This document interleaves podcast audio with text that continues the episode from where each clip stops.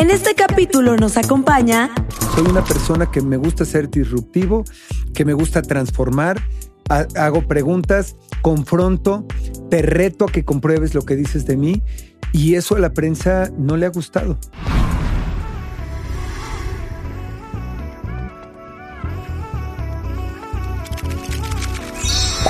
Karime Cooler, todo fríamente calculado.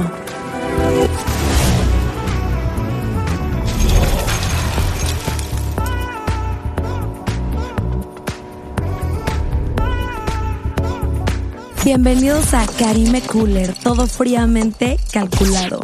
Perrísimos, el día de hoy más de una se va a quedar fría porque el día de hoy tenemos un invitadazo multifacético, cantante, bailarín, actor, político, activista. Él sabe que la mejor fiesta es en Garibaldi porque tiene una bolita que le sube y le baja. Es tan galán que es solo para mujeres y ni la fea más bella pudo conquistar su corazón porque está ocupado y tiene fuego en la sangre y como saben aquí estamos en un congelador y se me está derritiendo porque viene del Team Infierno Sergio Mayer. Gracias, gracias por esa presentación. Es para mí un gusto y un honor, Karina, finalmente poder estar aquí en tu programa. Este, soy fan, me declaro fan. Gracias. Y el poder estar aquí contigo, la verdad me honra mucho. Muchas gracias. No, gracias a ti. Un placer tenerte. Eres lo máximo. Seguí tus pasos por allá en la casa y me encanta. Eres súper positivo, cool. Yo no sé por qué le dicen el tata, ¿eh? Está entero. en ya quisieran ya quisieran muchos de 30 verse así. Muchas gracias. Pues el Tata por, por el tema de la edad, porque de ahí, imagínate, era yo el de mayor edad, 57 años, que de verdad, de verdad me da mucho gusto decirlo. Yo nunca me quito los años, al contrario. Y el, el más cercano a mí era Poncho con 47, imagínate, 10 años de distancia. Órale. De ahí para abajo, de 20 con Emilio, que le llevo, imagínate, 30 años, y tratar y poder conectar con cada uno de ellos con esa diferencia de brecha generacional, pues esa era parte del, proyecto, ¿no? Y si se siente la brecha, o sea, sí se siente la diferencia. La sentí, en determinado momento cuando, cuando se ponían a hablar de música o cuando se ponían a hablar de artistas o de redes o de, yo decía, ¿de qué hablan? ¿De qué artista? O sea, peso pluma, yo le decía, ¿qué, qué onda con...? Y aparte, cuando me corté, yo mismo me metí la máquina y me rasuré. Me decían que estaba como peso pluma, de ahí empezó a salir todo. Y este, estaba yo muy desconectado de las redes, de información que tiene que ver justamente con estas generaciones. Pero me sirvió mucho para escuchar y aprender, porque a mí me gusta escuchar y aprender mucho de las personas. Me encanta. Y este fenómeno, bueno, cambió la televisión y las redes. Hace mucho que no pasaba esto, ¿no? Qué cañón, ¿verdad? Fue un fenómeno social porque sí es un 360, la televisión más las redes sociales, la parte mediática, que ya lo habían intentado en otros programas y no había funcionado. Y que a través de la Casa de los Famosos haya nacido un Team Infierno y que haya logrado sentar nuevamente a las familias mexicanas frente al televisor todos los miércoles y los domingos o en las galas, eso nos da, pues a mí me da mucha satisfacción saber que logramos transformar vidas de manera positiva, que se hayan juntado nuevamente las familias, la abuelita, los nietos. Bueno, hasta el perro le ponían paliacate a la hora de las votaciones y eso me encantó. Y es un gran compromiso, una gran responsabilidad con esa gente hermosa. Me encanta. Y aparte de todas clases sociales, del más fresa, a de todo, de todo. Y eso me gustó mucho. Estuvo, yo me chuté el chisme en redes que eso es nuevo porque ya, ya realmente la televisión luego pues como que uno no la ve tanto, pero en la red ya puedes obtener todo el paquetazo del programa, todo, todo. Yo ahí sigo uno de chismes, todo. Pero en las redes solamente sacan extractos, de repente sacan, sacan pedacitos. Todo. Pero, pero realmente el contexto general se, se vivió a través justamente de la plataforma VIX, durante 24-7 y ahí veías realmente qué decías, qué hacías, cómo lo hacías. Y, ese era un gran compromiso para todos nosotros. Oye, ¿no te sentías visto, visto? Porque yo he hecho muchos realities, pero no de, de en vivo 24 horas. O sea, ¿no te sentías así de, ay, me están viendo? ¿Qué se siente? Fíjate que yo nunca perdí la conciencia en ningún momento de las cámaras y del micrófono. Siempre supe, sabía qué iba a decir, cómo lo iba a decir, hacia qué cámara decirlo, cómo expresarlo. Siempre tuve esa conciencia. Y yo creo que por eso mi cabeza trabajaba mil por hora y nunca no pude dormir porque yo soy una estratega que, que, funciona de noche. Y en las noches mi cabeza empezaba. A que te ibas al jacuzzi y que Poncho le decías, vente, Poncho. Me iba yo al jacuzzi, me iba yo ahí, eh, me inventé ahí un programa que se llamaba El Animal Nocturno. Porque decía, a ver, todos los, los, desvelados, igual que yo, yo no sabía si eran las 2, 3, 4 de la mañana. Como no podía dormir, pues ahí me iba a sentar y a platicar de ciertos temas.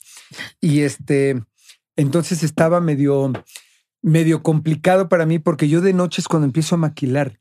Y estaba yo acostado y decía, no, no puede ser, Dios mío, ya déjame dormir, ya quítame de la cabeza tanto pero todo lo que iba a pasar lo maquilaba en la noche. Iba yo pensando qué iba a decir, cómo lo iba a decir. Esa es la verdad. En la noche es cuando, cuando armaba todas mis estrategias. Me encanta. Y se me hace que uno tiene que ser inteligente, no nominarlo, güey. O sea, tú hacías la estrategia y eso me encanta. Sí, de eso se trataba. Ese es el juego. Muchos nunca entendieron el juego. Y yo llegaba a nominar y decía, voy a nominar a tal persona por estas condiciones y va a quedar tal y luego van a salvar a tal, entonces nos vamos a quedar tres. Y así salían las nominaciones, así quedábamos nominados. Eh, y, salvaban a quien sabía que iban a salvar, porque era pues parte de la estrategia es estar observando y aprendiendo. Y, y así decía. Y en la mayoría de las nominaciones acerté cómo íbamos a quedar, no la jugamos, decía, tal persona me va a nominar, por eso quiero darle puntos. Así vamos a quedar juntos y nos vamos a aventar un, un tete a tete. Y además, eso le gusta al público. Si trae rivalidad, que estén ahí juntos, es la carnita que el público quiere. Pues estoy anotando todos tus tips por si llego a ir a alguna. Tú tienes una experiencia en realities muy cañona. Tú eres la que debería de dar los tips. Pues sí, sí, sí, me encantaría. Fíjate que sí me animaría. Oye, rompamos el hielo con un verdadero shot, ¿jalas? Va. Verdado Shot. Ahora estamos en la sección de Cooler Shots. El día de hoy nos visitan desde el infierno y para nivelar un solo para mangos shot es delicioso, natural y no las porquerías con azúcar que dan en los centros nocturnos. Necesitamos, obvio, manguito natural frío, dos onzas de tequila, arte cristalino, azúcar machado, chilito polvo, limón y chamoy. Vamos a meter nuestro manguito a nuestro shaker, las dos onzas, porque la magia de este shot es que quede fuerte. Azúcar, limón, vamos a shakearlo. Vamos buscando fuego, somos de invierno y te vas a quemar.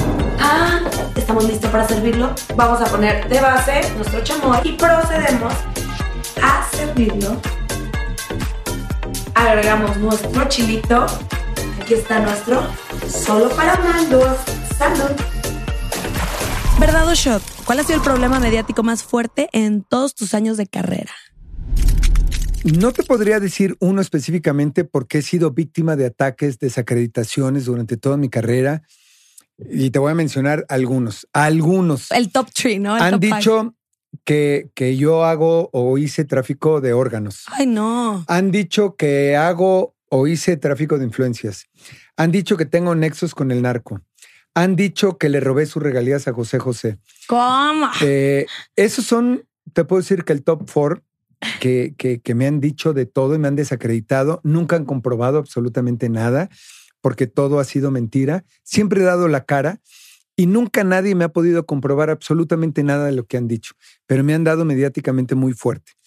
No, y con esas cosas tan fuertes, pues claro que si fueras culpable ya estarías en, en, el botiquín. Imagínate nada más. No en, no en las así, en lo máximo. No hay una sola investigación que compruebe lo que dice, no hay un solo elemento, no hay un solo documento, pero me han dado con todo, porque eh, meterte a la política te genera muchas envidias y muchos roces, y te dan con todo y te, te inventan, te desacreditan, pero nunca, nunca han podido demostrar absolutamente nada. ¿Y ese tipo de escándalos de hate te ha, llegado a afectar así por lo que le digan a tus hijas, por tu familia? ¿Te vale? ¿Cómo lo llevas? Fíjate que qué bueno que lo preguntas así. Yo en lo personal, a mí no me llega a molestar porque yo me echo de una coraza fuerte y más cuando entras a la política y como siempre me han dado, con todo yo estoy acostumbrado, yo afronto y confronto siempre el problema. Lo que no se vale es que ataquen a tu familia. Claro. A mis hijas y a mi mujer les han dado, los han agredido, las han amenazado de cosas muy fuertes. Y yo siempre lo dije y lo dije dentro de la casa. A mí dime lo que quieras. Aunque hay personas en el anonimato a través de las redes sociales que te agreden, te insultan, y eso le llamo gente cobarde, porque te insultan sin ningún elemento solamente por haber escuchado un programa, un comunicador, un youtuber que se expresa sobre ti sin elementos y la gente se lo cree. Pero lo grave es que insulten y agredan a tu familia, que son menores de edad, son mujeres, y eso, eso no se vale, eso no se debe de hacer y no se debe permitir. Sí, no, 100% está horrible el hate hoy en día. Critican sin argumentos, te echan hate, te tachan de lo que no eres. Y sí está cañón, o sea, uno como quiera, pero las criaturas, ¿no? Por supuesto. ¿Y ellas qué dicen? Pues lo, lo... Pues mira, mis hijas de repente llegan, Antonia, que es la de 17, y me dice, oye, pa. Fan, fan, besotes, las quiero aquí. No, se va a volver loca cuando, cuando le diga que la sigues y todo. Sí, me encanta. Pero fíjate que, este, cuando llega Antonia y me dice, oye, pa, ¿ahora qué hiciste? Le digo, ¿por qué, mi amor? Y me enseña los comentarios que le escriben. Ay. Hijo, le digo, mi amor, no leas, no te metas a leer comentarios. Sube tus videos, sube tus cosas, porque son niñas muy lindas, muy sanas. Y, le digo, no, no te metas en los comentarios, no leas, porque hay gente eh, muy, muy enferma, muy dañina, que, que, va a buscar hacerles daño por el hecho de ser mis hijas. Entonces, eh, trato de acobijarlas en ese aspecto, pero están aprendiendo, están creciendo. Y está cañón luego no leer. Yo luego digo, ya no voy a leer nada, pero hijo, esa curiosidad. Yo leo los primeros 15, 20 y ya. Está muy bien ese tip. Yo luego igual me dice la gente que me maneja, ni los leas. Sí, y sí tienen razón. ¿Cómo surgió solo para mujeres? Que cómo yo llevé a mi mamá, yo no pude ir y la mandé, sí. Solo para mujeres surgió en un momento difícil de la de, los actores en que acababan de quitar exclusividades, mucha gente se, quitó, se quedó sin trabajo. Y, Alex y yo en una cena de amistad estábamos hablando de la película Full Monty. Y en esa película, un grupo de, de trabajadores de una, de una fábrica o de una cerera se quedaron sin trabajo y deciden hacer un show así. Entonces, entre la plática, los dos empezamos a decir, oye, ¿por qué no hacemos algo parecido con actores? Alexis quería una obra de teatro, yo le dije, vamos a hacer algo musical. Empezamos a sumar ideas, conceptos y ¡pau! que surge y encontramos a varios actores que tuvieron los pantalones de quitarse los pantalones. Me encanta. quién, fue la primera generación de Solo para Mujeres? La primera generación fue Alex Ayala, Jorge Salinas, Raúl Magaña, Juan Carlos Casasola, eh, Chao, eh, por supuesto yo. ¿Quién más estuvo? híjole, son algunos, algunos de los que recuerdo. Eh, ah, este Arturo, Arturo Vázquez. Eh, fue una generación bien importante que tuvo la confianza. Hubo unos que invitamos, dijeron que sí, luego se rajaron, les dio miedo.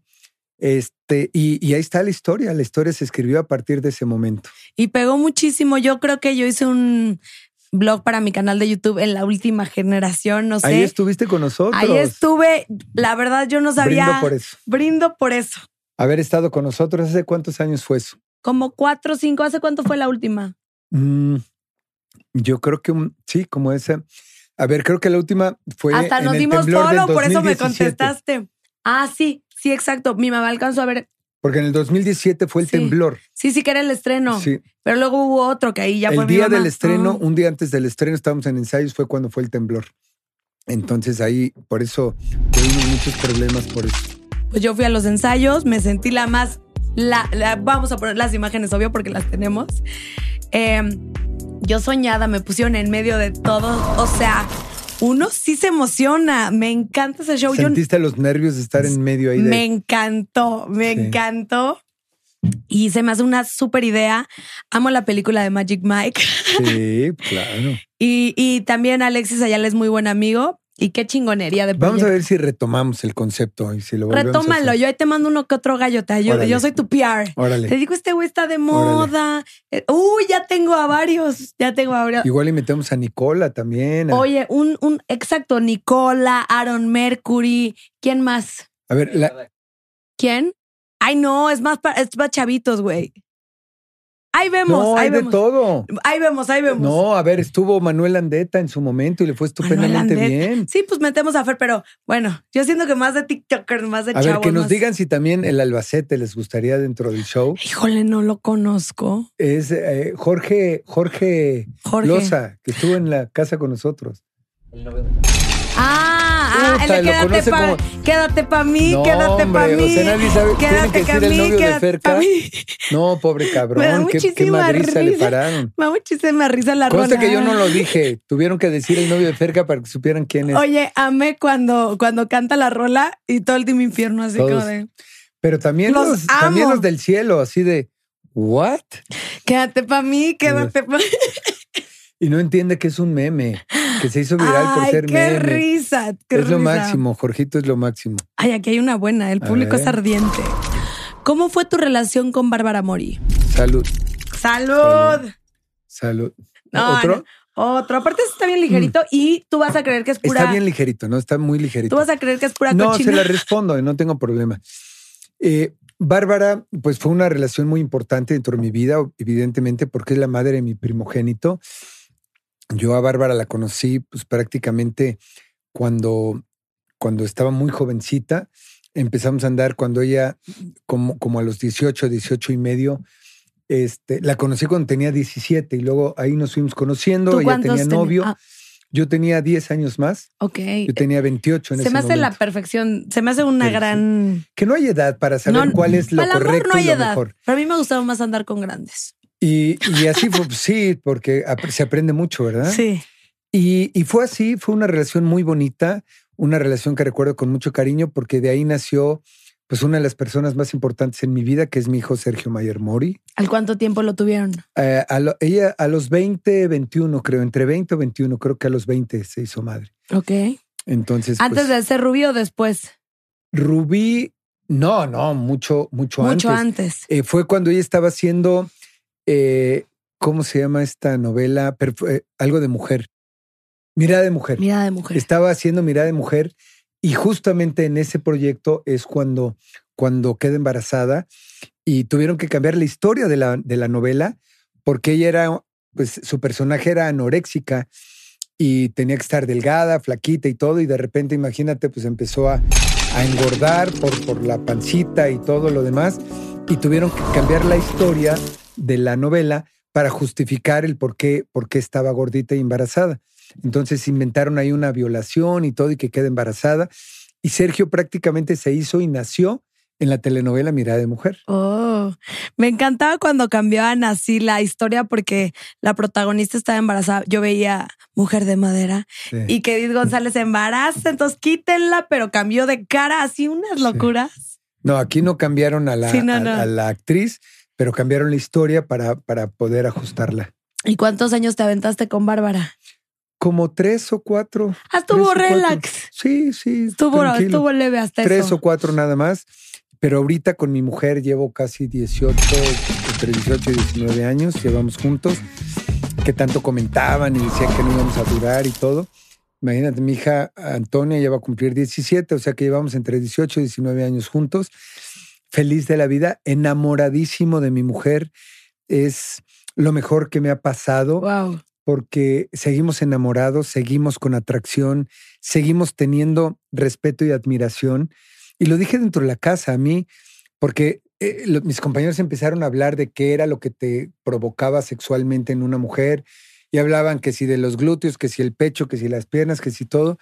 Y yo dije que a mí mi mujer me prendía muchísimo porque la admiro y la respeto mucho. Además de que es hecho- guapísima y así top, top, top. guapísima, hermosa, es toda una dama, pero la admiración que tengo hacia ella me provoca sensualidad y sexualidad que me prende siempre nada más de verla y Me tocarla. encanta. y es lo máximo, la adoro, la amo. Y esto de la Casa de los Famosos nos unió mucho más todavía. No, y yo la amé y la admiré porque a mí se me hace así bien de toda la vida y verla cantar Team Infiel. No somos Sí. boots y no sé cuánta madre. Wow, wow. Yo nunca me imaginé que ella Yo fuera a hacer eso. tampoco, yo y lo dije tampoco. dentro de la casa. Dije, no, mi mujer jamás haría esto. Se puso la las- camiseta se con puso todo. la camiseta y eso hace que la, la adore y la respete mucho más. Porque yo creí que iba a decir, ah, pues es tu proyecto, éntrale. Porque mi mujer no es de confrontación, ni de estar en medios, ni de ni nada de eso. Y se subió al ring. Y a las galas y todo. A las galas, se confrontó, me defendió y eso me hace sentir muy orgulloso de mi familia, de mi mujer, que fue mi columna vertebral en todo el proyecto. Y un tip para durar tantos años en la atracción, enamoramiento, ¿cómo le hace uno? Además de admirar y todo eso, ¿cómo le hace uno? Mira. Ah, porque a mí me encantaría tener una relación larga. Yo creo, yo creo que a todos, ¿no? Yo, te, yo te podría decir, a mí no me gusta dar consejos porque cada quien vive su historia y su vida. Lo que a mí me ha funcionado es el respeto, la admiración. Este, cuando tú respetas y admiras a tu pareja, te genera un vínculo maravilloso. Cuando tú pierdes el respeto, la admiración, porque el amor va cambiando, el amor se va transformando. Cuando tú conoces a una persona, te enamoras, pero el, enamoramiento es una cosa y el amor es otra cosa. Y cuando tú amas a una persona por su esencia, eh, porque además cuando acabas de conocer a una persona hay una atracción también sexual y el sexo te vuelve loco y todo. Y eso va cambiando. Pero el respeto, la admiración, el saber que tienes una mujer a tu lado que con la que caminas eh, al lado tuyo, te apoya en todo momento. Porque imagínate, llego y le digo un día, fíjate que voy a entrar a la política. Dice, ¿cómo? ¿Pero qué necesidad tienes que...? Y el día que le dije, voy a entrar a, la casa de los famosos, decía, Dios mío, es que no, pobrecita. Pero no te decía que no, eso está increíble. No me decía que no, pero me decía, pero ¿cómo por qué? O sea, quiero saber por qué, qué te lleva a, estar siempre en el ojo del huracán. Le dije, pues un día le respondí, le dije, te casaste con Sergio Mayer. Esa es mi esencia. El galán de galanes y soporten. Pero, pero no por el galán, sino porque soy controversial. Sí, y a ti te gusta. Soy controversial. es lo que quieres. O las cosas que pasan a mi alrededor se hacen controversia, porque yo no soy controversial. La gente me hace controversia. Porque yo participo o hago, pasaron muchas cosas dentro de la casa en donde eh, lo que yo dije o hice se multiplicó y, a mí era el que me atacaban, que era yo rudo, que era un cabrón, que era muy... Eh, pero éramos todo un team. Y a mí era el que me señalaban, al que me decían, y yo sé que yo corro, yo siempre he sido así y estoy acostumbrado a ese tipo de, de críticas, de... Pero la casa me permitió conectar con un público que yo no tenía, ya no me conocía porque mi generación conocía a Garibaldi o mis novelas, pero ahora, eh, el, fin de semana pasado, mi nieta tuvo una fiestecita con amiguitas. Que me encantó. Niñas que de seis años, mi nieta, imagínate, sabe lo que es para mí. Y me marca porque estaba con sus amiguitos y sus amiguitos querían conocer y saludar al Tata Mayer. Está cañón, que sí lo ven los niños. Y todos los niños así, Tata Mayer, el Tata Mayer, le gritaban a sus papás. Puros niños chiquitos Conquistaste pero las super nuevas generaciones. Pero completamente, desde esa edad hasta mi generación, conecté y reconecté con ellos. Y eso para mí no tiene precio, no tiene valor, porque es lo que le agradezco a la casa y le agradezco al Team Infierno. Esa conexión con esta gente maravillosa y esas nuevas generaciones. Y qué mejor acompañado de una esposa divina que te admira y te creo que otro tip, ya, ya, yo me lo estoy adjudicando, pero apoyar en todas las locuras que quiera tu pareja. O sea, no decirle que no es su decisión. Ese es el tema. Fíjate que el no querer cambiar a tu pareja, sino respetarla, admirarla como es y no pretender cambiar como, como es, sino adaptarte, respetar sus, sus cosas positivas, sus cosas negativas. Y ese es parte del éxito. Así me pasó en la casa. Tuve que adaptarme, ser tolerante, escuchar, ver y sobrellevar. Como tres meses, ¿o cuánto fue tres meses? Casi tres meses. Hijo, qué fuerte. Y aquí nos preguntan, ¿cambió tu percepción de la comunidad LGBT después de estar con Wendy? No, no cambió en absoluto. Yo siempre fui eh, una persona que respeta, apoya a la comunidad. De hecho, lo digo, hace un año fui, eh, fui coronado rey de la comunidad LGTBTTIQ y todo lo demás. Eh, estuve en el desfile en la Ciudad de México siempre los he apoyado, apoyo la diversidad, apoyo este, justamente el respeto a los derechos de las personas, especialmente de todo mundo. Y, y no cambió porque siempre he sido muy claro y mi familia también lo sabe. Mi familia, mis hijas me acompañaron al desfile de la que, comunidad. Qué bueno se ponen, ¿no? Qué buen ambiente. Increíble, un super ambiente. Mis hijas participaron, mis hijas entienden, escuchan lo que es la diversidad, la inclusión Y para mí esos temas son mis banderas. Entonces no cambió porque yo siempre he pensado así y, y ahora se reafirmó mucho más con la amistad y el cariño que le tengo a Wendy. Qué bonito y qué equipazo y me encantó. Gracias. A ver, a ver, a ver, a ver. ¿Qué fue lo mejor y lo peor estar en la casa de los famosos? Lo mejor es justamente lo que acabo de decir, que fue conectar y reconectar con esas nuevas generaciones. Ahora que ando en la calle hay gente que me abraza llorando y se me hace un nudo en la garganta cuando me pasa eso, en donde me dicen que les cambié les transformé la vida. Eh, que el Team Infierno logró unir a las familias y que me dicen que mis comentarios y las cosas que yo decía positivas, lo, incluso Alex Ayala ayer lo vi y me dijo, socio, cuando hiciste la analogía del águila que se transforma, lloré y me generó un cambio en mí, papá. Si lo logré en gente conocida y cercana a mí, ¿Qué no lograrías? saber que jóvenes, una mamá me escribió y me dijo, mi hija tenía problemas porque había sido bulleada y tenía muchos problemas y cuando te escuchaba a ti, se, se fortalecía, se reconfortaba y le cambiaste la vida. Ese tipo de cosas no tienen precio y- Claro. y, lo valoro mucho. Y lo peor fue estar lejos de mi familia tanto tiempo, estar desconectado eh, y, y no saber de ellos. Era una angustia tremenda porque somos una familia muégano y creo que ustedes ya lo vieron. Si está cañón, cuando uno está en reality, o sea, puede ser una semana, pero una semana es un mes. Sí. O sea, un día es una semana, está cañón. O sea, yo que no estaba Los igual. tiempos se multiplican. Se multiplican las La gente no lo emociones, tu mundo se vuelve la gente con la que estás. Y a mí me pasaba mucho que valoraba mucho lo de afuera y empezaba a hacer planes y cuando salga, o sea, como que me Sí. motivaba, pero sí es difícil. Y fíjate que me pasó que eh, mis emociones se, se- se potencializaban. Yo creo que lloré más en la casa de los famosos que lo que he llorado en los últimos 20 años. Me descubrí a mí mismo que soy un tata chillón, que tengo a flor de piel mis emociones, mis sentimientos, pero yo lo decía a la gente. Mi generación creció en donde te decían que ser macho era bueno, que ser macho era corriente. Que los hombres no Eh, lloran. que los hombres no lloran y que te decían, este, aguántese, los hombres no lloran. Y entre juegos te decían, vieja el último o el último. Y tú no entendías, en tu mente de niño no entendías, pero Crees que era decías una broma vieja normal. y todos corrían para no ser vieja.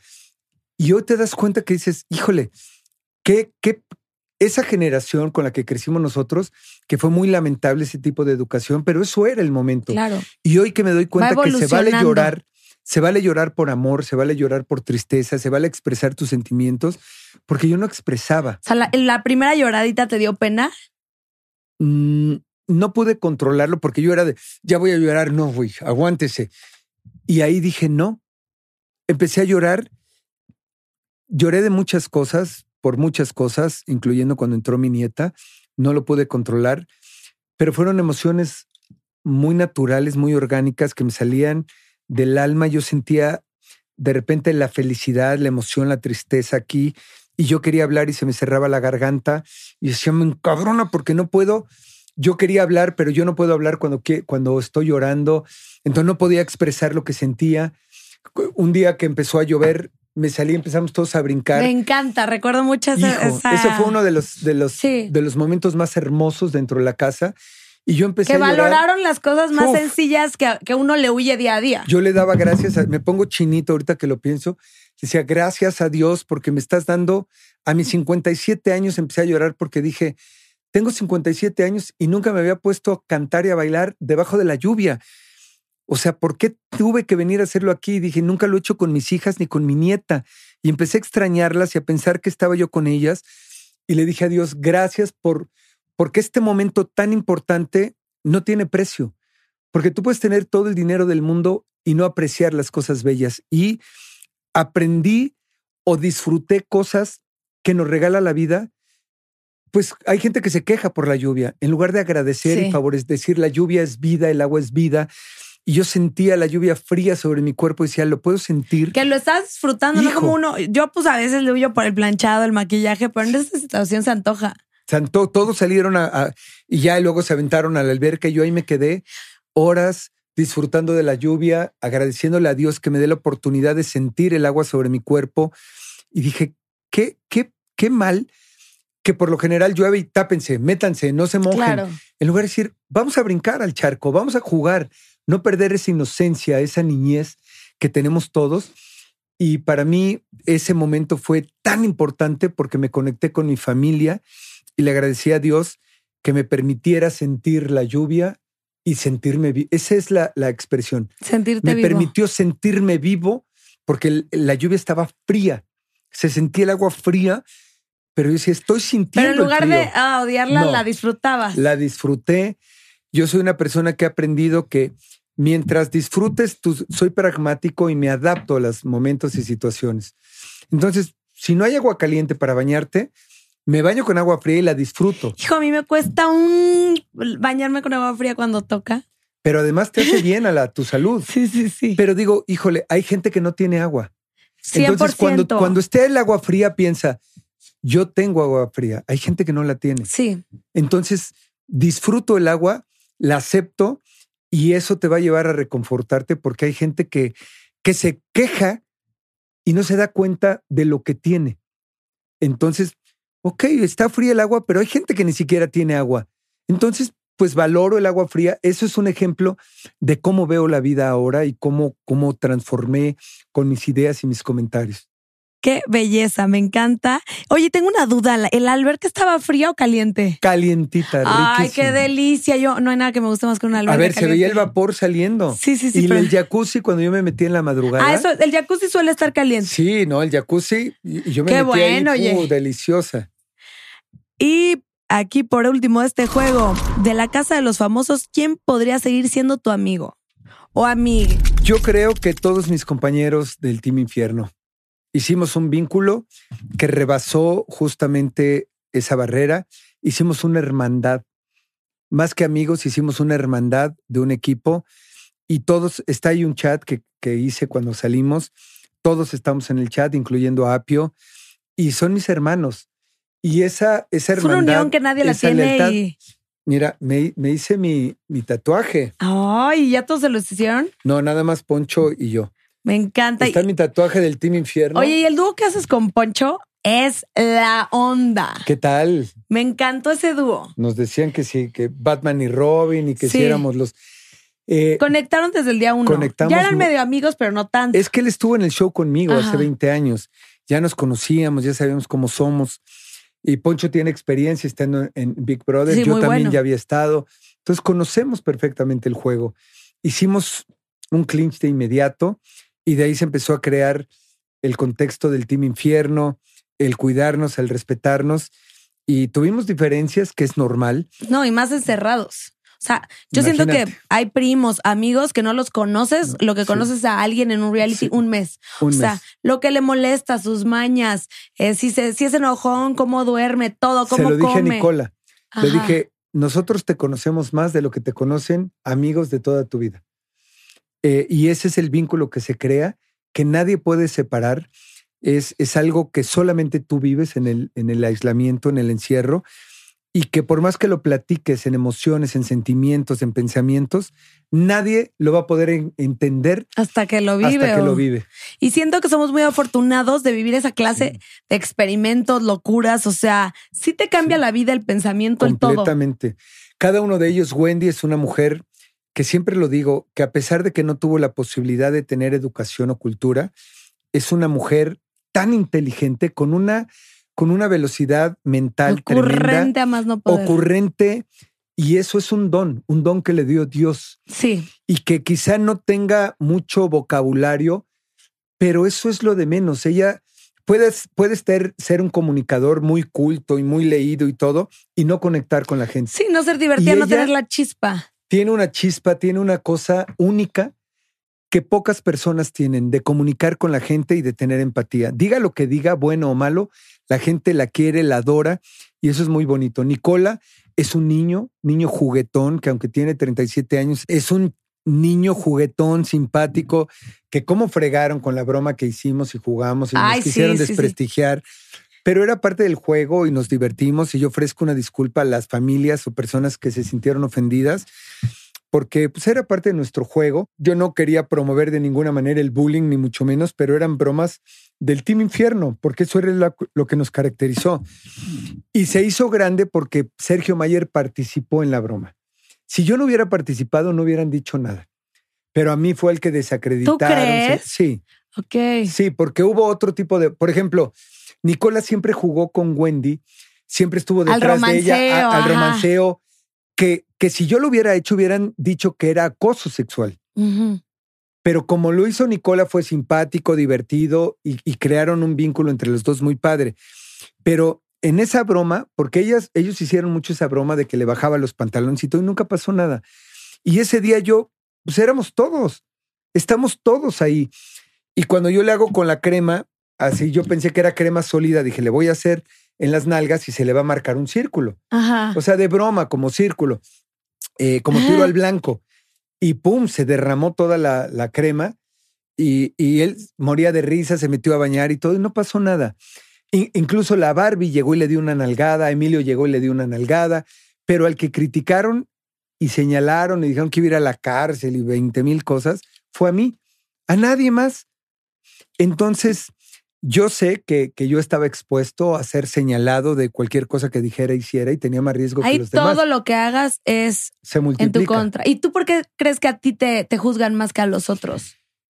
Porque, porque siempre he sido confrontativo, soy disruptivo, siempre confronto a la prensa cuando me desacredita, nunca permito que haya injusticia. Soy una persona que le gusta la justicia, siempre busco la, la justicia y confronto a la prensa. Y ellos, hay mucha gente que le gustaría que yo me quedara callado, que bajara la cabeza. Y eso nunca lo voy a permitir. Nunca voy a permitir que se violen los derechos de las personas y mucho menos mis derechos y que me quieran limitar a lo que yo diga y exprese, si, si para ellos el, el estar callado no me van a golpear, no lo voy a hacer. Soy una persona que me gusta ser disruptivo, que me gusta transformar, ha- hago preguntas, confronto, te reto a que compruebes lo que dices de mí y eso a la prensa no le ha gustado. Que dicen, de aquí me agarro y atacamos a Sergio. Ah, no, claro. Claro, a mí me han dicho, a, a mí me han hecho trending topic por porque digo vaquita amarilla en lugar de vaquita marina, cuando no, no ven toda la entrevista completa. Ningún chile les embona, no, oye. y además todos cometemos pifias. Oye, sí. yo a veces a mi hija le digo Antonia y es Victoria y Victoria y cometemos, nos Ay, equivocamos. yo soy la más disléxica del planeta, no sabes soy, que me aviento. soy disléxico y siempre lo he dicho y digo, güey, no pasa nada. O sea, pe- pero te critican, te señalan, te, te, te agreden porque cometes un error y a mí no me da miedo cometer errores porque soy un ser humano igual que tú, igual que todas las personas que nos ven. Cometemos errores todos los días, pero lo importante es aprender de los errores, transformarlos y convertirlos en una virtud. Esa es mi filosofía y a la gente no le gusta que yo confronte y responda. Por eso me dan con todo. Pues a mí me gusta que vas sin miedo al éxito, que confrontes, que, que contestes muy bien. Gracias. Sin miedo al éxito, Sin miedo sí al éxito. sí. Oye, pues vámonos con el tema del día que es familia mediática. Te hemos seguido en toda tu carrera, que siempre has tenido, bueno, parejas mediáticas y el día de hoy me encanta en familia con los Mayer. La veo con mi mejor amigo acá, nuestro productor. Y, y cuéntame un poquito qué onda con, con ese ver, podcast. Ustedes son expertos en este tipo de programas. Eh, la verdad, entonces, pues fue un experimento que, que, que propusimos mi mujer y yo porque querían que hiciéramos uno, uno yo, uno mi mujer y todo. Le digo, oye, ¿qué pasa si hacemos a mis hijas? Porque también querían que mi hija hiciera uno para adolescentes. Dije, creo que ella no tiene todavía la experiencia, tendrá que estar arropada por nosotros. ¿Por qué no hacemos algo de familia? Ah, salió el tema. Y es que dijeron, sí, Dijeron sí, y mis Ah. hijas han sido tan naturales, tan orgánicas, porque ellas responden natural, orgánico. Ah, no, las más No, orgánicas les cañones. vale, me da una risa. Me, Les vale. de pa, es Sí. que me dan nosotros Sí, chanclas. Ay, bella, Sí. me están divertidas. No, el otro día estábamos hablando de sexo. Antonia de 17 dice, le pregunto, ¿has tenido relaciones? Imagínate. Ajá, es Y fuerte. se me queda viendo y me dice, no, no he tenido. Y si las tuviera yo contigo no lo hablaría. Digo, mi amor, pero ¿por qué no podemos platicar de sexo? Y es importante que como familia nos integremos y platiquemos. Y me dice, yo contigo no platicaría eso y no sé qué. Y, eh, y me, y me dice Antonia, ¿y tú has tenido cambios hormonales igual que mi mamá por la menopausia? Le digo, sí. Los hombres también tenemos el andropausia, tengo cambios. Y volteé a Victoria y me dice, ¿cómo? ¿Ya no se te para? ¡Wow! Puta madre. No, no, no, no. Me moría de risa, de risa de ver las cosas que traen en la cabeza. Porque ya traen otro chip. cada quien, cada una de ellas ve los temas que tocamos de diferente Pero manera. ya lo dicen natural, como Natural. en nuestras generaciones hubiera sido Sí. de yo jamás. Mi mujer se murió de risa, se puso roja. ¿Y cuál fue la respuesta? Le dije, yo no te voy a responder, pregúntele a tu mamá. ¿Y qué respondió? Mi mujer se murió de risa y dijo, no tengo quejas. Ah, güey. Ese fue el programa y lo pueden ver, el podcast. Estamos en la revista Influencer. Y grabamos ocho programas en lo que estaba yo en- eh, antes de entrar a la casa. Pues fue hitazo y tus hijas, todo mundo las amamos. Sí. Fueron tendencia en TikTok y me encanta tu relación con Isabela. ¿Cómo la conociste? Fíjate que la conocí eh, estando yo en La Fea Más Bella. Eh, de repente me hablaron para un programa que se llamaba El Salto de las Estrellas, que su mamá iba a hacer, porque su mamá está muy metida en el tema de los caballos.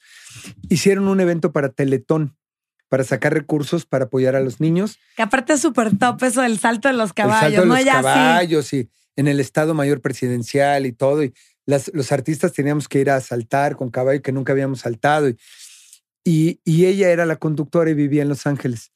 Y cuando llego al evento, mi suegra, hoy mi suegra me dice, hola, ¿cómo estás? Mucho gusto. Soy, ah, mucho gusto. Dije, Tony Camil, wow. Y empezamos a platicar y me dijo, quiero presentarte a mi hija. Ella viene de Los Ángeles, eh, este, pero me caíste muy bien, te la voy a presentar. Dije, ah, qué bien. Y cuando llegó a México a conducir el programa, ella me la presentó. Y de ahí empezamos ahí a... ¿Cuál fue tu primera impresión? ¿Te gustó? Dijiste, mamacita, me la llevo. Me encantó, pero te voy a decir qué qué hice.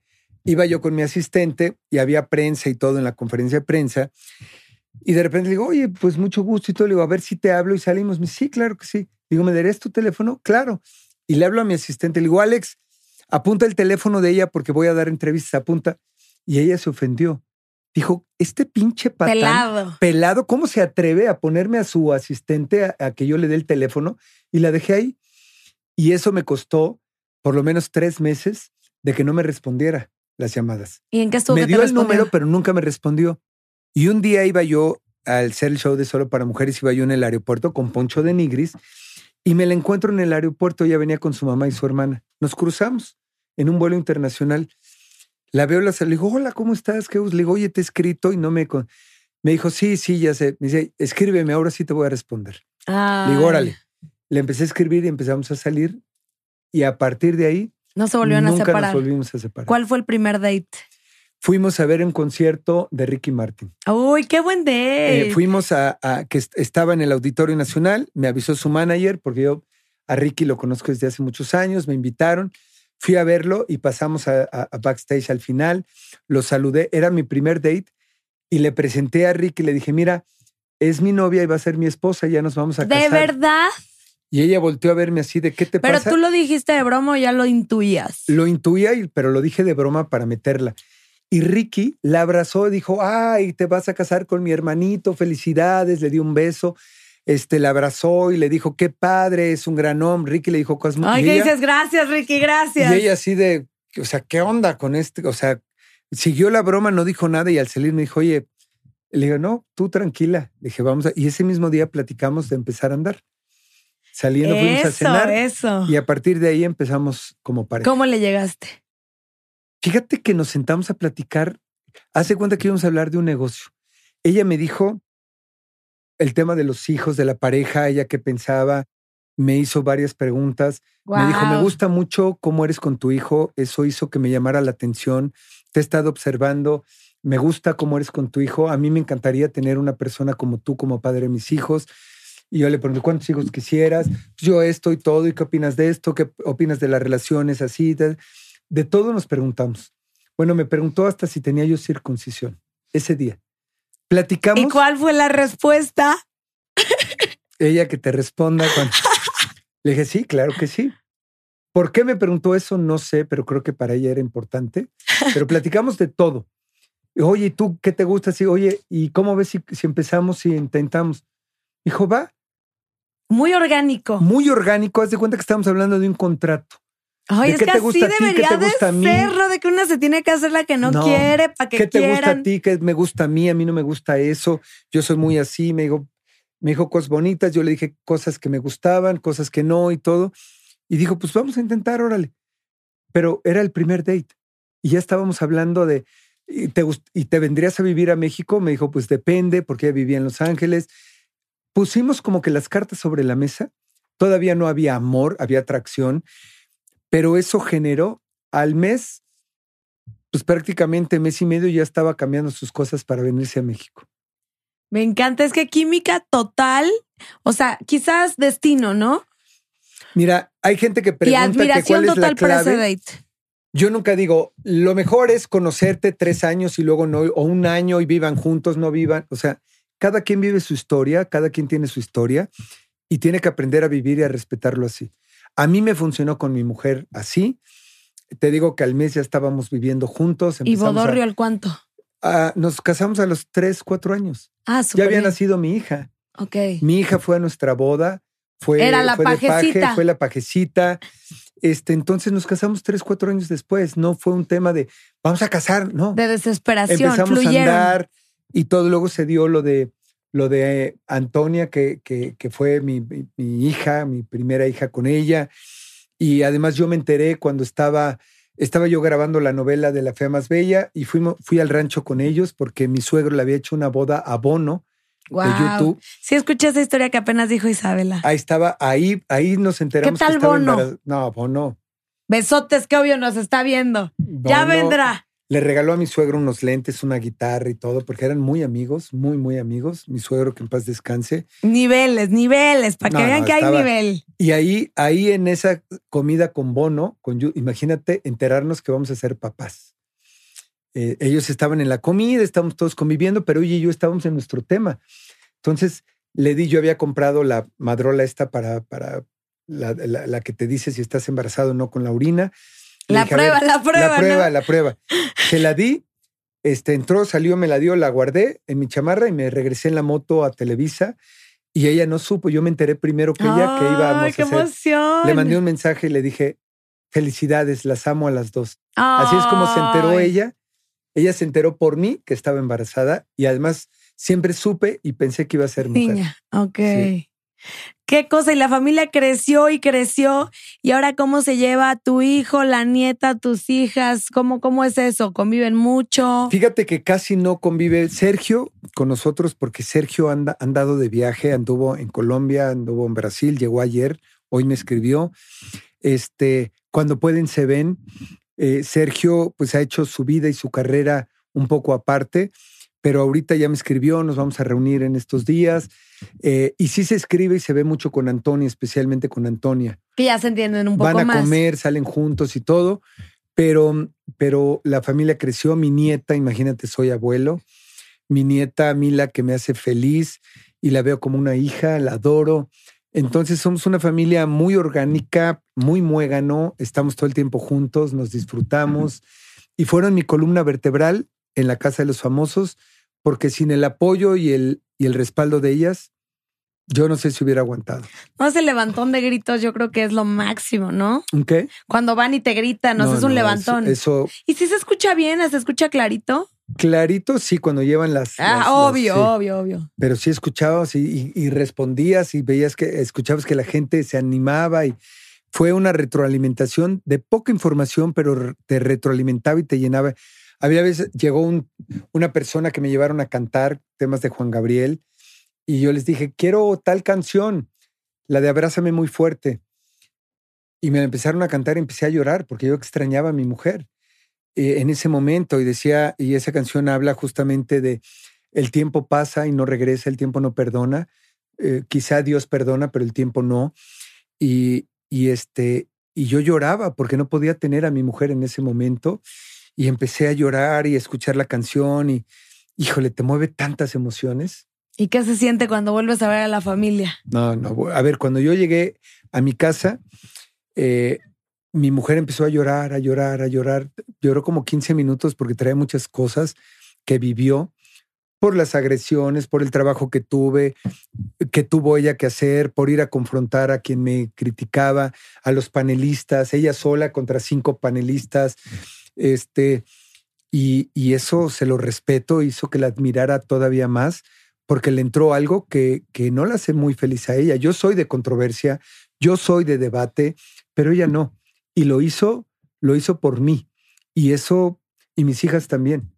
Y eso se los voy a agradecer siempre. Amor del bueno, familia de la de a de veras. Pues Así qué es. felicidades por tu familia. Ya, la- ya quiero tener a las tres aquí. Ya, me las traerás. Me encanta la idea que vengan a platicar contigo y les preguntes todo. Yo Porque feliz. pasó algo bien chistoso. Les decía a mi mujer, a mis hijas, entre ellas platicaban, cuando ya iba yo a regresar a la casa, estaban nerviosas porque decían, ¿cómo lo vamos a recibir? Se fue de aquí Sergio Mayer, se fue tu papá y va a regresar el Tata Mayer. Dice, va a regresar el Tata Mayer, va a dormir en esta casa el Tata Mayer. O sea, y se fue, se fue tu papá. Entonces estaban nerviosas por todo eso. ¿Y cómo te recibió? ¿No hubo fiestón? No, ¿Qué? no somos de fiestas, pero sí muy de familia. Lloramos, nos abrazamos, platicamos y, y me han estado enseñando durante todos estos días todo el fenómeno mediático y en redes. Y cuando yo veo, digo, wow, o sea, yo veo los memes, veo los TikToks, veo todo eso y que además ya me conecté ahora en TikTok, Instagram, eh, este, Twitter, eh, Facebook, todo que es Sergio Mayer B Ok. porque no, yo lo usaba como un medio de comunicación, pero no al grado de lo que ha crecido ahora. Y ya estoy involucrado, ya voy a hacer lives en TikTok, ya hice lives en Instagram para conectar con la gente que me apoyó, me ayudó. Y es la única forma de agradecerles. A ver, dinos tu usuario para super seguirte. Sergio Mayer B. Aquí, aquí va a aparecer en pantalla, Todo. ¿cómo no? Todo es Sergio Mayer B, nada más en TikTok es Sergio Mayer B, pero con guion bajo. Pero todo es Sergio Mayer B. Y, y con mis hijas también crecí mucho, aprendí con las redes de mi, de mi mujer. Este, mis hijas que es Mayer.Antonia o Antonia Mayer. Yo ya la sigo. Victoria Mayer Oficial, que es la chiquita. Ya vi, Tiene el, tres TikToks. ya vi el TikTok de que traías en la maleta de la casa de los Pero famosos. ¿sabes qué es lo impresionante? Mi, ah, Victoria tiene tres TikToks. Tenía, ya la tenía, sigo. tenía 3 mil seguidores. Hizo el TikTok donde sube las cosas de su papá, que dijo, miren lo que trajo mi papá de la casa. Y en, en tres días ya tiene 140 mil seguidores, subió 100, 130 y tantos mil, pero ese video ya tiene más de 12 millones de views. Sí, sí, a mí, a mí Yo me digo, salió y la seguí. Yo digo, no entiendo yo Que las si, redes la, sociales. que si la bata, que si las Sí. chanclas, que si la pasta de dientes pasta. que tú traías. Pero yo digo, yo no tiene más views que las cosas que yo he subido. Yo no entiendo cuál es el fenómeno, cuál es la clave, qué tienes que decir, qué tienes que subir. Victoria ya tiene más views en un video, creo que de los que tengo yo en todos mis videos. Entonces eh, pasa Es un algo tan- fenómeno también es un TikTok y que todo el mundo quiere saber todo así. Para ellos es así como, ay, que nos enseñe qué trae la maleta Sergio, contenido exclusivo. Imagina- y es lo que le, le decía mi mujer a, a- a mi hija. Dijo, solamente tú eres la única que puede tener acceso a esto, a sus lentes, su maleta, su pasta de dientes, Las Eh, pañoletas. las pañoletas, los termos, voy a rifar y todo eso lo voy a Sí, vi, sí, rifar. Lo quiero rifar para toda esa gente que nos ayudó y nos apoyó. Creo que se lo merecen y hay gente que 100%. quisiera. Y el dinero que salga de ahí, quiero darlo a una fundación, a una institución de niños con cáncer. Entren dos mil, tres mil, cinco mil pesos, lo que entre, poderlo donar y hacer una causa positiva. Me encanta, me encanta que sacarle provecho y ayudar. Eso Así está es. buenísimo. ¿Qué prefieres? Es que prefieres o se acaba el mundo, ¿eh? Ajá. ¿Qué prefieres? ¿Luigi Lombardi o el presidente de la dictadura perfecta? Qué buena pregunta. Definitivamente Luigi Lombardi. Luigi Lombardi es un ícono de la televisión mexicana que me dio muchas satisfacciones. La dictadura perfecta me conectó con un público del Círculo Rojo, pero Luigi Lombardi es un ícono de la televisión y lo llevo aquí en el corazón y lo llevo aquí siempre. Hay mucha gente que lo sigue recordando. Y qué bien lo actuaste, lo que sea de cada quien. Y para esos tiempos no estaba tan descubierto de los personajes LGBT. Me no, fue el primer personaje que se abrió de, de la comunidad y eso que me dices hace que me den mi miski. Amo, amo, Me amo. mi miski. ¿Qué prefieres? Ay, Gustavo Adolfo o Pepillo. Yo creo que Pepillo, Pepillo tiene un poco de más valores, un poco de más credibilidad, un poco de más experiencia. Eh, los dos tienen lo suyo, pero creo que Pepillo tiene más ética, más profesionalismo eh, y definitivamente. Y Gustavo Adolfo es más perrón, ¿no? Más, Pues más, tiene- no más tiene- hijo de su. No tiene credibilidad porque, porque habla por hablar, no tiene ética, no tiene principios y, y- y yo sí lo digo con sustento, porque él todo lo que me ha acusado y me ha eh, desacreditado nunca ha podido comprobar absolutamente nada y eso hace que él pierda credibilidad y que, y que sea evidente que me golpea por, por, por un tema personal y no por, Ah, personal, no es por la polémica. pues no, porque a mí me agarra con todo y por todo. Mm. Entonces, algo tiene, tiene algún conflicto con mi físico, tiene algún conflicto con mi trabajo, tiene algún conflicto porque, porque es mi, mi hater número uno y eso se lo valoro y se lo agradezco. Que esté al pendiente de mí siempre. Bueno, pues ya, ya que, que nos mande ahí escrito cuál es su pedo. ¿Medio artístico o política? Medio artístico definitivamente, sin embargo, la política es un medio maravilloso para poder ayudar a transformar vidas. La política tiene que ser entendida así. Y yo así la veo. Yo no vivo ni necesito vivir de la política, pero me gustaría vivir para la política porque la política es el medio correcto para apoyar a la gente que más lo necesita. Y hoy mis prioridades es justamente ayudar a la gente que tantas cosas me ha dado. Entonces, eh, si tengo, no necesito tampoco estar en la política para retribuir y ayudar a la gente. Si la gente me pone y me ayuda a que hagamos algo juntos, lo haremos, pero no es, no estoy aferrado a estar en la política. Si la gente así lo decide, ahí estaré. Y hablas muy bien, o sea, si tienes madera de político acá que ayuda, que se la sabe, que contesta. Pues ya me conocieron Y estaría 100%. interesante, oigan, sí, ya, ya. Así cambiamos el concepto de los políticos, que sepan que si hay políticos comprometidos con el país. y con estilo, ¿cómo no? Gracias. Oye, ¿la casa de los famosos o Big Brother? La casa de los famosos mil veces. ¿Por qué? Porque es otro momento, otra generación. Big Brother fue un momento importante en mi vida, pero, pero nunca como este momento que te digo que me ayudó a conectar con nuevas generaciones y estoy, no me voy a cansar de agradecer a la gente, a los jóvenes, a los niños que votaron por mí, que me ayudaron a participar dentro de la casa y que su cariño y su amor me fortalecieron y eso me llena el alma porque no hay cómo pagar eso, ni, mi- ni un millón, ni cuatro millones, ni diez millones de pesos. Eh, podrás tener mucho dinero, pero tu credibilidad, eh, tu honorabilidad, tu palabra no tiene precio. Tú puedes tener mucho dinero y querer comprar el cariño de la gente y no, No, te va a eso no alcanzar. se puede. No se puede. Y creo que yo logré justamente reafirmar eh, el que la gente sepa que soy congruente, que soy honorable, eh, que tengo principios, valores, una familia divina, con muchos errores. Cometo muchos errores y los voy a seguir cometiendo, este, pero, pero también tengo virtudes, igual que todas las personas. Y la gente se identificó conmigo como ser humano, como padre, como abuelo, como hijo, como hermano, porque se dieron cuenta que, que soy igual que todos ellos.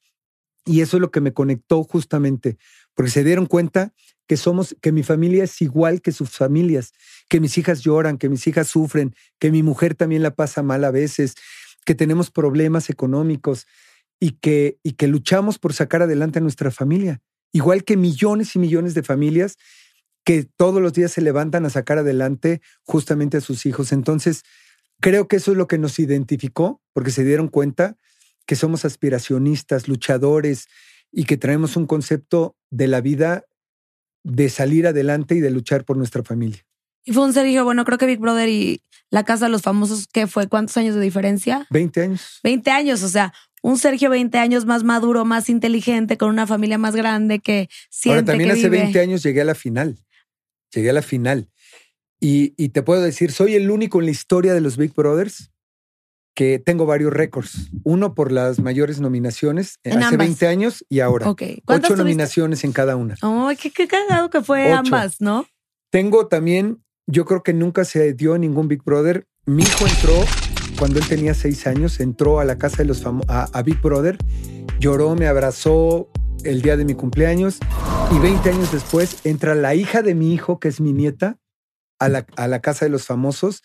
Entonces yo tengo esa historia de que Qué entró loco mi que hijo se y mi dan esas cosas, ¿no? O sea, 20 años después, lo mismo. Qué raro, ¿a Y qué se lo además deberás? imagínate, yo estuve con Niurka hace 20 años en el Big, Bro- Y en ahora Big con Brother el hijo. y ahora con su hijo.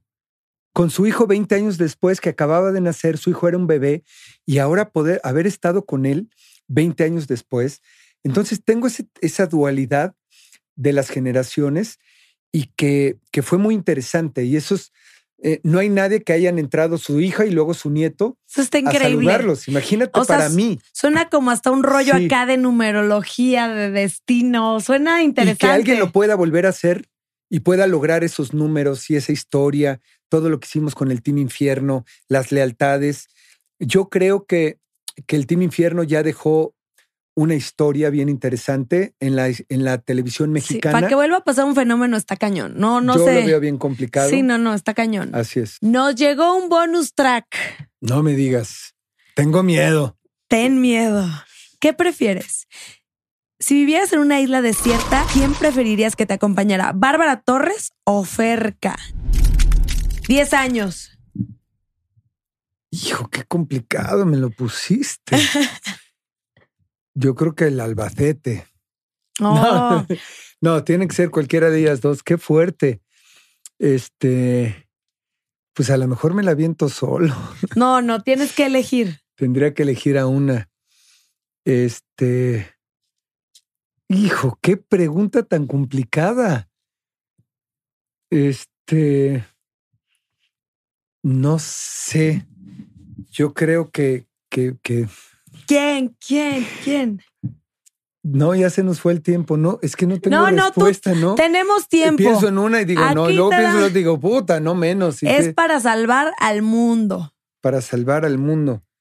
Bueno, si, si es visto desde ese punto de vista, No Pues digas que cualquiera. Elígela. si es, y si tengo que responder a fuerza, eh, ¿no puede ser mi esposa? No, ¿No? ojalá, pues si no es Bueno, si premio. no tuviera opción, si no tuviera opción, bueno, pues yo creo que sería definitivamente eh, Ferca. Órale. ¿Y Yo eso? creo que sería Ferca, pues es para salvar al mundo, porque fíjate, te voy a dar la respuesta que tú me diste la respuesta. Me dijiste para salvar al mundo. Eh, Bárbara ya está en la menopausia, entonces no habría forma de salvar al mundo. Entonces tendría que ser Ferca, porque me imagino que podría estar todavía de alguna manera activa, fértil. Oh my Entonces, God. esa es la respuesta, porque tú me diste la respuesta para salvar al mundo. Si fuera para sobrevivir, prefiero estar de náufrago. Eso sí. Bueno, pues ya, ya sabemos a quién le hablamos cuando tengas que Bueno, pero ya rescatarnos. supiste por qué. Ya supe por qué. Bárbara, sí está cañón, ¿no? Aventártela. Pues sí, pero, pero más por el tema hormonal, porque ella ya no podría salvar al mundo de ninguna manera. Y en cuanto a amiga, que no vas a procrear, en cuanto a amistad, Yo creo que Bárbara me divertiría mucho con ella porque es, es se una mujer- muy buenas pláticas. No, no, no, no, no. Bárbara, eh, dentro de su show, es una mujer bien inteligente, una mujer con que tuvo estrategia. Y ya, si así me lo planteas, eh, que no fuera para salvar al Ajá. mundo, pero para estar 10 años ahí, yo creo que Bárbara, porque Bárbara es una mujer divertida, este, activa y esos cambios de, eh, te hacen sentirte vivo, de verla a ella que llora, grita, se ríe, todo. Entonces, me ayudaría a estar contento, enojado, feliz, me movería emociones. En ese aspecto, si son 10 años solamente, sí sería Bárbara, definitivamente. Que las risas no falten, ¿no? Acá el- Exactamente. la amistad, el hacerlo. chisme. Así es. No, Barbarita, definitivamente mil veces Barbarita. Barbarita. Aparte que estuvo un- rato más contigo allá adentro, Pero ¿no? si van a hacer TikToks de esto, que saquen las dos respuestas. el- Claro que el- sí, el- vamos a sacar todas. El por qué una y el por qué otra. Sí, no vayan Y a hacer la maldad. solamente pensando en que no hay opción. Me quedé frío. Oye, y cuéntanos algún momento difícil en tu vida, si el más difícil de tu vida. Momentos difíciles tengo varios. Uno de ellos fue la muerte de Edgar Ponce en Solo para Mujeres en el accidente. Fue un tema que nos marcó a todos. Eh, fue, yo estaba ahí cuando fue el accidente y ver eh, lo fuerte que fue para todos nosotros y verlo agonizar, estar con él y verlo cómo se le iba el último respiro de vida. Fue algo que Te me tocó marcó ver todo. todo. todo ir en la ambulancia cuando la primera vez tuvo el primer paro cardíaco, lo revivieron y luego, pero era imposible. Y ver cómo se le iba el último suspiro de vida y lo teníamos tomado en la mano. Fue uno de los momentos más difíciles de mi vida, este, porque fue lo más cercano a la muerte también para mí. Y más que tú llevabas la batuta, ¿no? Qué fuerte. Y ese día eh, mi hijo era chiquito y yo siempre le enseñé que eh, nos dábamos la bendición siempre que nos separábamos y íbamos a ir en las motos y yo ya me iba y mi hijo me gritó, pa, no te he dado tu bendición. Y regresé y me dio la bendición y yo sé que eso ayudó mucho a que yo fui el único que no atropellaran en ese momento y que, y que me mantuvo seguro, pero sí fue uno de los momentos más duros y fuertes de mi vida por la cercanía con la muerte y verla de cerca y que un amigo tan cercano haya perdido la vida en, ese accidente. Que no fue accidente, y quiero aclararlo, nos atropelló Luis Pascasio Muguerza deliberadamente. Eh, ¿El quién es? Pues así se llama, Luis Pascasio Muguerza, creo que trabaja en un banco, salió libre, nunca tuvo responsabilidad porque dijeron que había sido, que se había quedado dormido, le dieron eh, culposo y no doloso y por eso evitó la cárcel. Y, y él sabe y carga con eso, porque eso no fue un accidente, eso fue, nos atropellaron de manera deliberada y mató a sangre fría a nuestro compañero. Y eso siempre lo voy a decir y a reconocer. Y él que, o sea, lo, lo hizo planeado, ¿qué fue? Sí, ahí están los videos donde él se ve que viene manejando y nos entra, se ve que viene y acelera y quería pasar sobre nosotros y si por él hubiera sido, se hubiera seguido, pero, pero sí, lo hizo con toda alevosía, con, se bajó del coche y todavía dijo, le habló a una persona, están los videos donde él dice, oye, acabo de tener un accidente, vente para acá. Sí, recargado Como valiéndole madres, qué horror. Cuando estaba, estaba todas las motos tiradas, cuerpos, gente gritando, arrastrándose del dolor. Y él recargado en su coche hablándole a no sé quién, oye, vente para acá. Tan, tan, Así de frío y de cruel es Luis Pascasio Muguerza, que, que le quitó la vida a Edgar Ponce y que nunca pisó la cárcel. Así de triste. Y es que hay muchísimas injusticias, desgraciadamente. Yo por eso tomé la decisión de buscar justicia para las personas que, que, se acercan a mí. La gente está buscando justicia, especialmente las mujeres, los menores de edad, en abusos, en todo. Yo sé que tu, tu, tu programa es más. No, aquí se puede tratar de lo que sea, esto es fácil. Pero ese es, ese es mi tema, de buscar justicia. México, especialmente las mujeres, están buscando que se haga justicia a tantos feminicidios, a tantas agresiones, a, las faltas de respeto. Y, es lo que tenemos que sumar entre todos, hacer denuncias para buscar justicia específica y especialmente para las mujeres que dejen de ser agredidas, violentadas verbalmente, sexualmente. y, la única forma es comprometernos como ciudadanos y apoyar a las víctimas en lugar de guardar silencio. Sí, porque muchas veces ya dicen, ya no digo nada porque no me van a pelar. y, entonces se va, haciendo, se va haciendo más grande. No, deja tú de que no te hagan caso. Te revictimizan, te cuestionan. Tú tuviste la culpa por venir, por ponerte un vestido apretado. Eh, no puedes decir que fue tu papá porque la sociedad nos va a criticar. Cállate, eres una mentirosa y te preguntan, ¿y cómo te hizo? ¿Y cómo te tocó? ¿Y qué te Qué difícil todo eso. Imagínate con una menor de edad, una mujer que tenga que llegar a una fiscalía donde te toca un hombre que te, un MP que te empieza a preguntar de manera. La eh, revisión, no, no está muy cañón. La revisión, entonces las víctimas no hacen la denuncia porque pocas veces se logra que se haga justicia. Y eso lo tenemos que cambiar entre todos.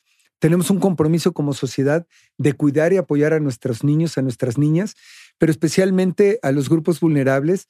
Y en algún momento, o ciertas mujeres podrían entrar como grupo vulnerable. No es que la mujer sea vulnerable, la mujer se ha empoderado últimamente y eso habla muy bien de que como sociedad estamos transformando esto. Pero no podemos seguir viviendo en una sociedad machista, agresiva, que demerita el trabajo de la mujer, que la mujer cobra menos. Eh, entonces hay que buscar la igualdad, la equidad y el respeto y que un trabajo sea de acuerdo a tus aptitudes y no de acuerdo a, tu género. A tu género. No importa si eres trans, hombre, mujer, este, si eres gay, sino que sea de acuerdo a tus aptitudes y a tus conocimientos y a, tus, a tu forma de trabajar y no por tu género, que seas discriminado por eso. Y eso tenemos que trabajar y acabar con ello. ¿Qué hay de fresco? ¿Y tú le quieres regresar a la polaca? ¿Qué onda? ¿Qué hay de nuevo para ti? ¿Dónde te seguimos? ¿Cuándo hacemos TikToks? Cuenta y exagera. Mm. Me encanta lo de hacer TikToks porque me encantaría crecer mis redes a través de gente como tú. Aquí te cobijamos, te vienes con tus hijas, Órale. me traigo a mi productora de TikTok y Igual al rato hacemos uno. Ustedes 100%, váyanlo pensando a ver váyanlo qué se les pensando. ocurre. Del Tata Mayer, Team Infierno, lo que quieran. Hacemos algo ahorita. Yo regresar a la política, te repito que no estoy aferrado, no estoy obsesionado, estoy comprometido. Y si la gente me da el voto de su confianza de decir, desde la parte ciudadana sí queremos alguien que nos representa por la forma en que piensa, que decide, este, yo estaré puesto y dispuesto. Pero si no se presenta la oportunidad, tampoco lo voy a presionar. A mí me gustaría ser representante para ser jefe de gobierno de mi ciudad o senador, porque ya fui diputado federal y ahí están los resultados. Fui presidente de la Comisión de Cultura y Cinematografía y ahí están los resultados.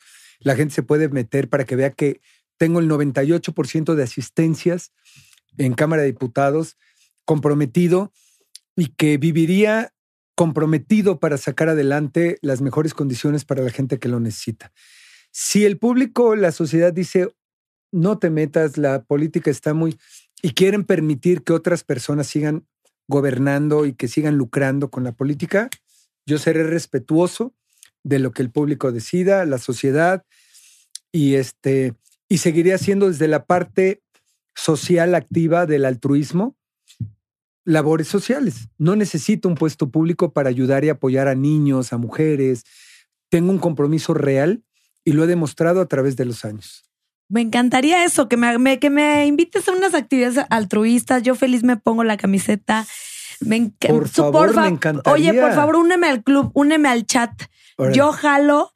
Y bueno, hay pues. en Telegram, en Telegram hay a ver, a ver dónde. Te voy a sumar ahí.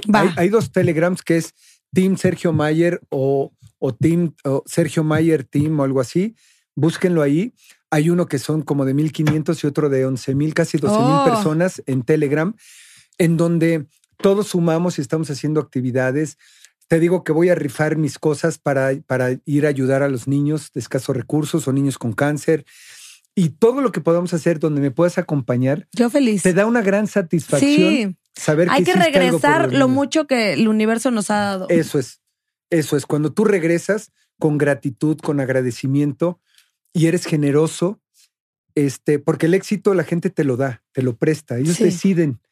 Tú eres exitosa porque el público te sigue, te da likes, te busca. Pero si ellos deciden, te dejan de seguir.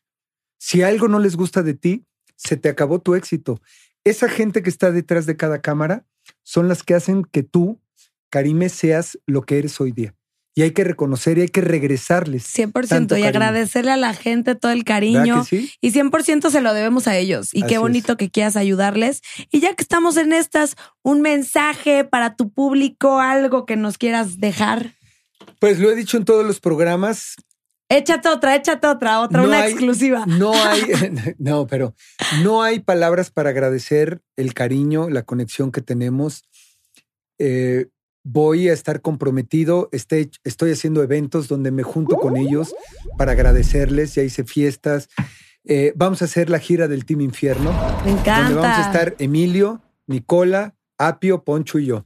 Y en algunas nos acompañará Wendy, pero vamos a hacer el- la gira del Team Infierno. Oye, aviéntense numeritos solo para mujeres ahí dentro vamos del a show. ver, sí, porque Poncho tiene sus canciones, Emilio sus canciones, este Apio sus canciones. Está muy bien. Yo tengo por ahí también lo de la bolita y lo de lo de que te la pongo, cosas de Garibaldi donde Ajá. ellos pueden cantar conmigo. Podemos hacer un show donde ponga a Nicola, a Nicola le encanta quitarse los pantalones, lo ponemos a que la gente lo vea de cerca, lo vean ahí porque le encantó estar enseñando sus nalguitas. Ok, tiene Este- buena pompa, yo no vi. Y tiene buena pompa el Nicola. Wendy siempre decía que las tenía aguadas, pero tiene muy buena pompa. Y a todas las Nicolitas que sepan con mucho cariño y respeto para Nicola, que lo adoro, voy a apoyarlo en lo que pueda y que, que hagamos comunidad, comunidad positiva. Igual a las, las seguidoras de Wendy, que sepan que lo que estoy haciendo por Wendy, para Wendy, es para que ella crezca y sea mejor en, en lo que ella pueda. Este, y que sumemos en comunidad el Team Infierno y dejemos de estar dividiendo, porque eso es lo que México necesita.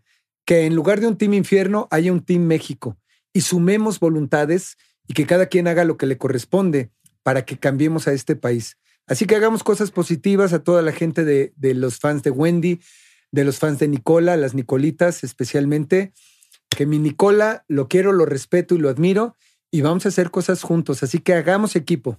Hacer equipo. Sergio, qué padre platicar contigo. Me encantó tu participación de la Casa de los Famosos, puro Team Infierno, el Tata. Eres muy inteligente, sabes mucho cómo contestar, ayudar, galanazo. Y qué, qué increíble tenerte aquí, a, a una leyenda viviente. Gracias, hermosa. Tus palabras son muy generosas, es muy generosa en tus comentarios. Me halaga muchísimo no me vuelo, sino las, te, juro que todos los apoyos y las palabras las acepto con, con agradecimiento y con humildad, porque ya viví muchas veces el éxito, el fracaso, el éxito, el fracaso, y hoy recibo todo ese cariño con mucha humildad y con mucho compromiso. Y de verdad, gracias por tu espacio, por considerarme, porque sé que eres de las más vistas y que tu programa es un hit y que me des esta oportunidad de conectar con esa gente que ya no nos puede ver en, la casa de los famosos. Gracias un pedacito, un, un, after, un after aquí. Hagamos, hagamos muchas cosas y estemos en contacto, en comunicación y a ver si podemos hacer. Igual y hacemos un, un live también juntos. Súper, sí. Y que hagas ese tipo de preguntas también en los live y que platiquemos de mi experiencia y yo hable de la tuya y todo. ¿Qué le parece? Que, el, que tu público nos diga. Felices, ya de antemano lo hacemos. Tú me dices cuándo, yo ahí me conecto. Nada más me explican cómo hacerlo porque soy bien, güey, bien le, Le decimos a, tus, a tus chavas, a tus hijas. Estaba yo en un live eh, el otro día de Instagram y de repente se metió Poncho y su mujer, Marcela, y no supe cómo meterlos. O sea, yo en la pende, yo ah, dije, no quiero apretar para no salirme, pero, pero que me enseñen cómo hacerlo y nos juntamos y hacemos la Y en TikTok también. Y en TikTok. Me sí, no, lo que quiero es hacer en TikTok. ah, pues ahí, es que ahí está, ahí está lo bueno. Ay, muchas gracias. Pues muchísimas gracias, Sergio. Y esto fue Karime Cooler, todo fríamente calculado. No, hoy es así. Felicidades por este equipo de producción. Gracias.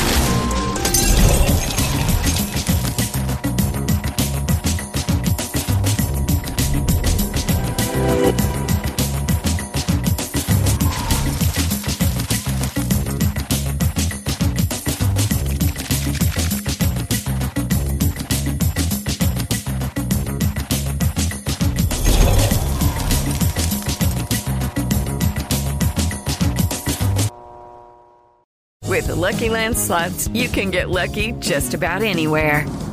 This is your captain speaking. Uh, we've got clear runway and the weather's fine, but we're just going to circle up here a while and uh, get lucky. No, no, nothing like that. It's just these cash prizes add up quick. So I suggest you sit back, keep your tray table upright, and start getting lucky. Play for free at LuckyLandSlots.com. Are you feeling lucky? No purchase necessary. Void where prohibited by law. 18 plus terms and conditions apply. See website for details.